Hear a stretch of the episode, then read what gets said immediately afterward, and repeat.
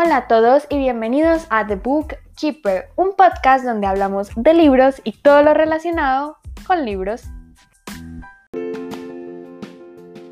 Hoy les traigo un book tag aprovechando que hace ya bastante rato no grababa uno y también que no he leído tanto, entonces no tengo como libros nuevos que traerles y pues para no traer los mismos libros eh, que leí el mes pasado voy a hacer este book tag que es un poquito conversadito, lo saqué del canal de Isa Cantos, se llama Book Snob.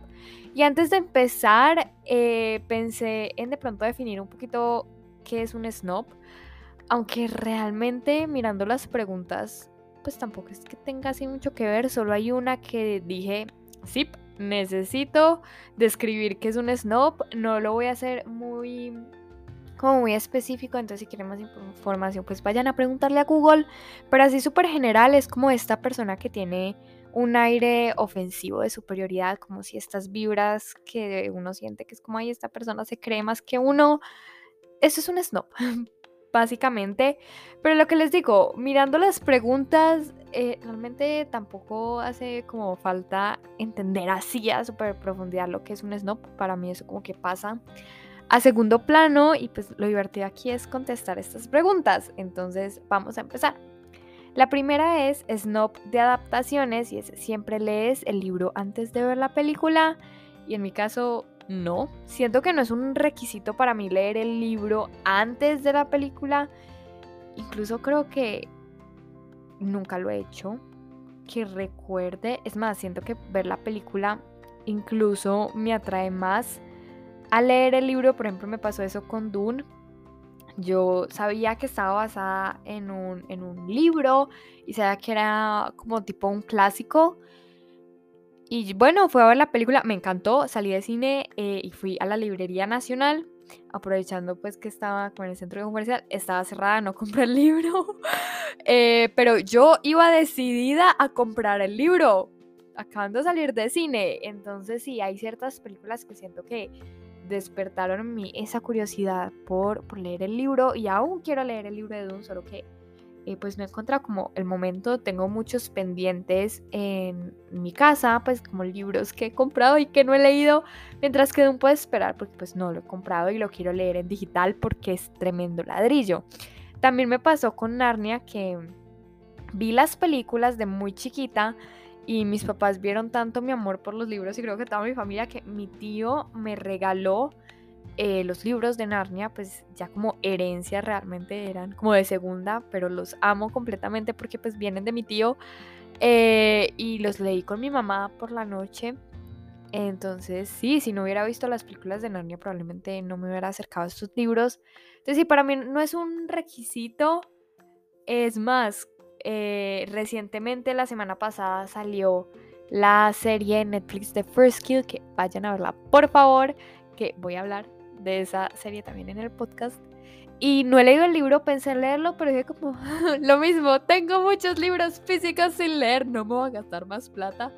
Y es de Bishop, entonces dije sí o sí tengo que apoyar a mi autora favorita y si pienso leer el libro, es más, me dieron muchísimas ganas de comprar el libro y estoy aguantando un poquito para leer los que tengo en mi casa o al menos una buena tanda y ahí sí poder leer First Kill de Victoria Shaw.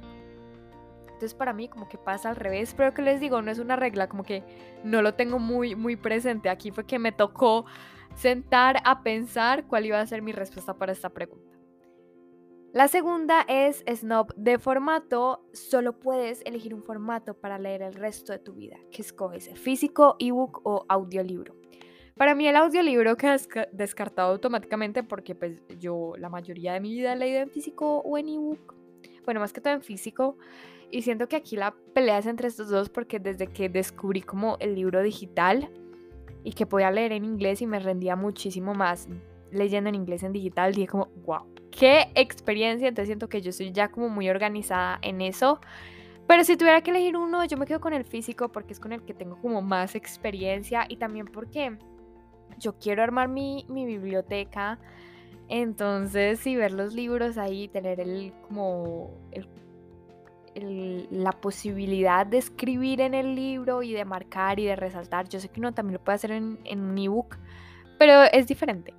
Sacar el resaltador y, el lápiz para anotar, eso, eso sí. Incluso yo tengo, o sea, no es como un ritual, pero sí es un hábito de anotar en mi celular la página de cómo empieza la frase y cuando termino de leer el libro me siento eh, con ya ahí sí el resaltador y el lápiz a marcar el libro, porque normalmente cuando estoy leyendo no pienso en eso, al duras penas alcanzo a coger mi celular.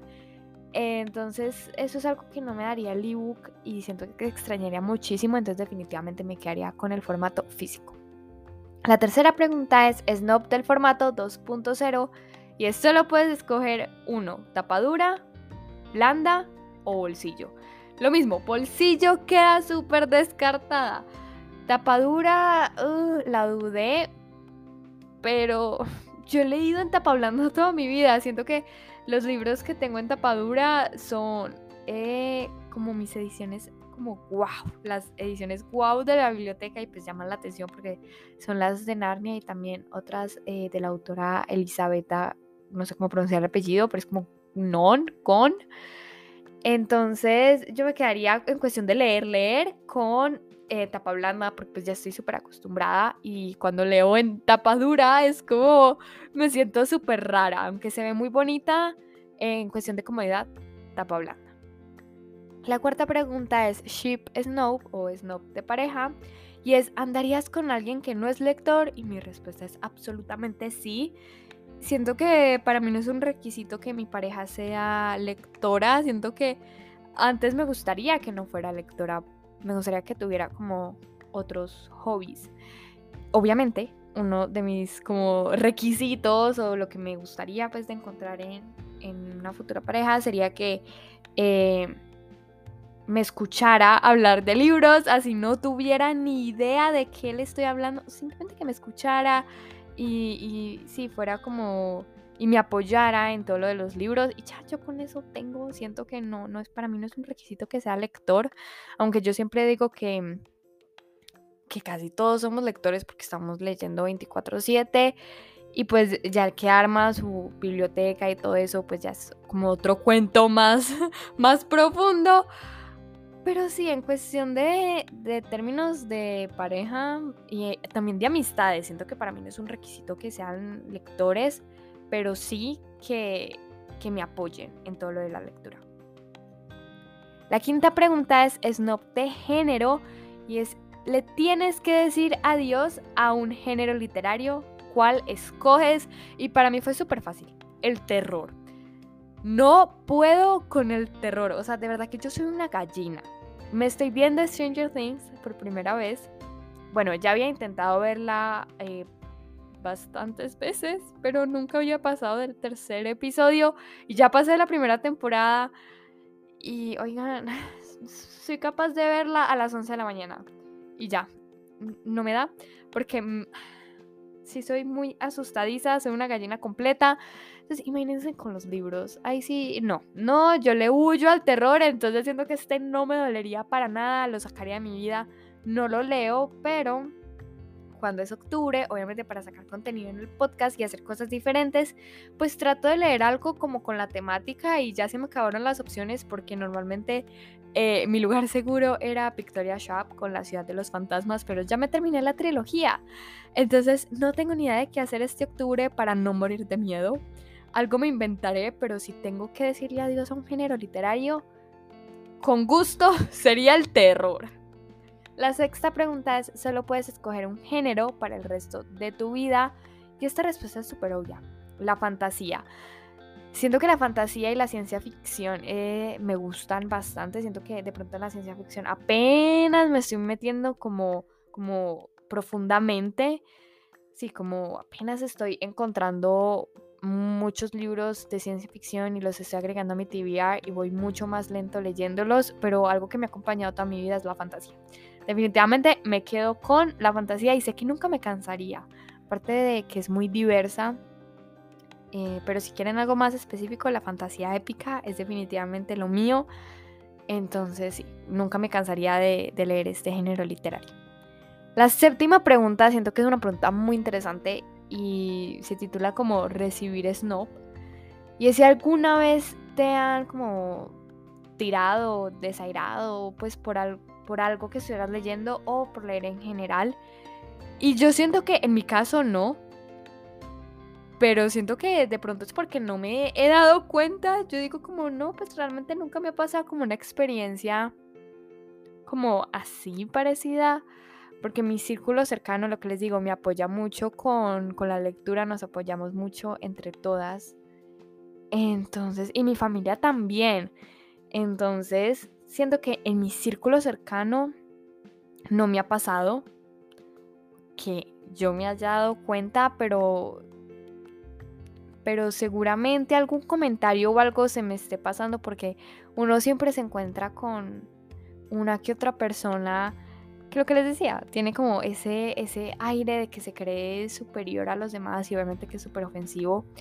Sí me acuerdo una vez que una profesora en el colegio era de lengua castellana, era como, ay sí, es que tú eres la única niña que lee y yo, eh, profe, no ya sí es que los jóvenes de hoy en día ya no leen. Y yo como, no, y ahí mismo saqué YouTube y le mostré el canal eh, de Cloud, de Isa Cantos, en ese momento también estaba Andrea Rowling, eh, de Bichando Libros.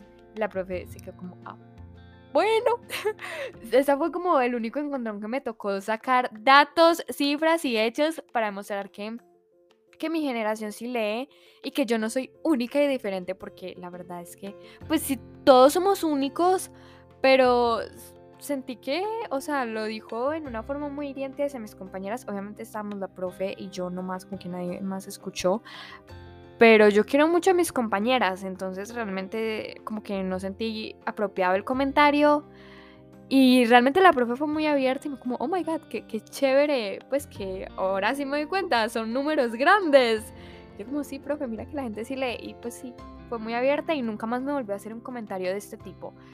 Entonces, eh, sí, fue una cosa de una sola vez y no sé si cuenta como, como recibir snob. Porque siento que la profe quería hacerme un cumplido, pero yo dije como, no, profe, la gente sí lee. Entonces no sé si cuenta, pero ahí está como una pequeña anécdota que pasó hace ya mucho tiempo. Y la última pregunta es, Snob del idioma, ¿lees el libro traducido o en idioma original? Y a ver, aquí yo ya les he contado mucho como de, de mi organización en cuestión de lecturas en, formato y también en el idioma. Entonces yo leo más eh, libros traducidos porque es lo que más tengo como a la mano, pero desde que descubrí el mundo de los ebooks y me regalaron la Kindle y descubrí que leer en inglés me rinde muchísimo más lo, que les decía en la pregunta anterior de formatos, em, he tomado como ciertos libros que yo digo como estos los quiero leer en inglés. Por ejemplo, Star Wars, yo nunca me callo sobre Star Wars. Star Wars lo quiero leer en inglés y también, por ejemplo, me leí uno que fue realmente eh, pura casualidad porque Clau iba a hacer eh, un como una lectura conjunta de, un libro que estaba traducido al español, entonces yo como pues lo voy a comprar en la Kindle porque ya me cogió la noche para comprar el libro. Y me di cuenta que estaba muchísimo más barato en inglés. Entonces yo dije, señal del universo, pues lo voy a comprar en inglés. Y lo leí en inglés y les juro que me sentí súper poderosa porque era eh, de los primeros libros que pues leí en inglés eh, fue American Royals.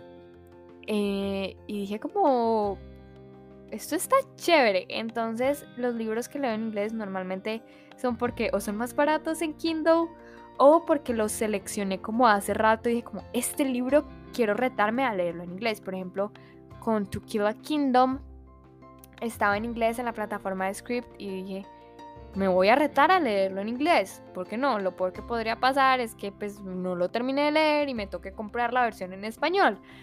Em, y lo logré terminar y me, me, costó, pero, pero logré terminarlo. Ya después les traeré mi opinión de To Kill Kingdom.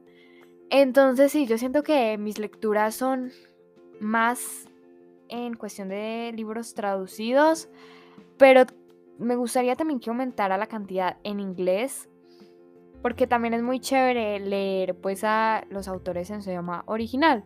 Y de los otros idiomas pues no les digo nada porque solo sé inglés estoy aprendiendo inglés. Yo digo que uno no, nunca termina como de aprender un idioma, ni siquiera el, como la lengua materna.